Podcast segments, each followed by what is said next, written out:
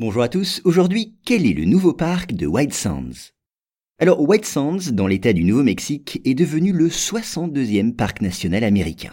Connu pour ses immenses étendues de gypse blanc, l'endroit abrite une faune très riche et recèle des vestiges d'un lointain passé. Il faut dire que ce nouveau parc était classé monument national depuis 1933. On l'a dit, le site est surtout connu pour ses immenses dunes de gypse blanc qui semblent s'étendre à perte de vue. D'ailleurs, il n'en existe pas de plus vaste dans le monde. Ces ondulations qui strient le sable font souvent songer aux vagues figées d'une mer qui serait immobile. Et d'ailleurs, cette intuition n'est pas dépourvue de fondement. Voilà dix mille ans, en effet, un immense lac recouvrait la région. Des mammouths et des tigres à dents de sabre en peuplaient les rives. Et de nombreux vestiges témoignent de cette époque lointaine.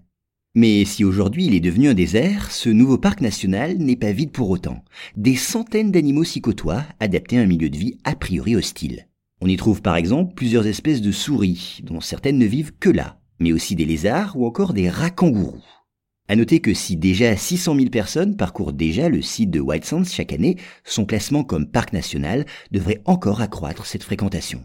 Il faut dire qu'au coucher du soleil, ces dunes se parent de couleurs somptueuses. Et puis les randonnées nocturnes sont l'occasion d'admirer un ciel étoilé dont la pureté n'est pas voilée par la pollution lumineuse des villes. Il est même possible de découvrir le parc à bord de son véhicule. Une route est ainsi aménagée et elle permet d'avoir une vue panoramique de l'endroit. Enfin, les personnes visitant le site en septembre peuvent même découvrir des montgolfières survolant les dunes. Cette manifestation est en effet organisée dans le cadre d'un festival annuel.